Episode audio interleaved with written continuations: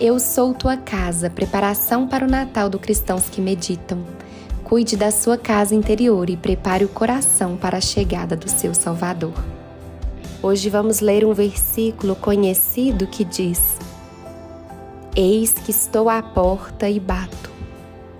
Se alguém ouvir a minha voz e abrir a porta, entrarei em sua casa e com ele cearei e ele comigo.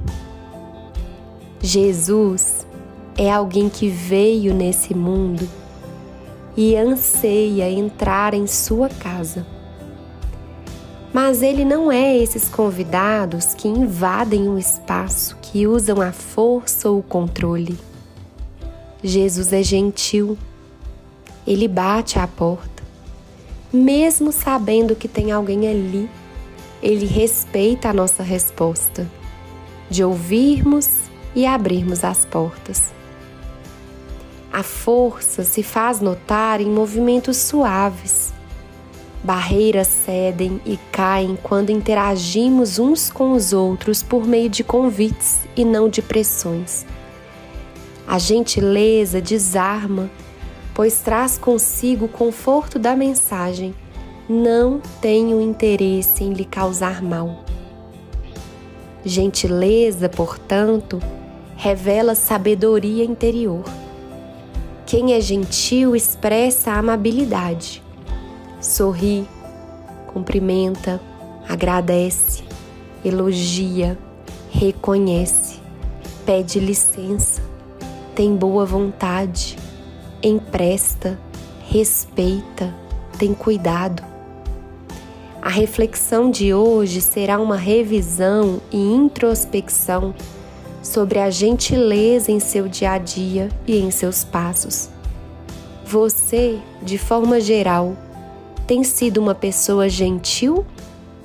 Ou considera seu coração mais fechado, ríspido, impaciente, duro? Como foi seu ano de 2023? Sem se culpar ou se julgar, tente perceber as coisas como elas são com honestidade e coragem. Se vier algum constrangimento, é hora de mudar. Ser gentil é importante e valioso a você, porque assim é o seu Criador. Que tal colocar a gentileza como um enfeite em sua casa no ano que se aproxima?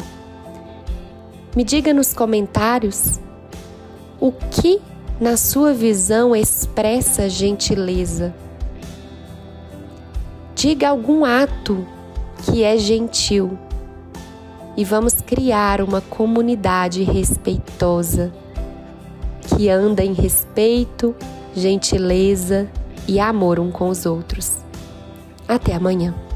Eu sou tua casa, tua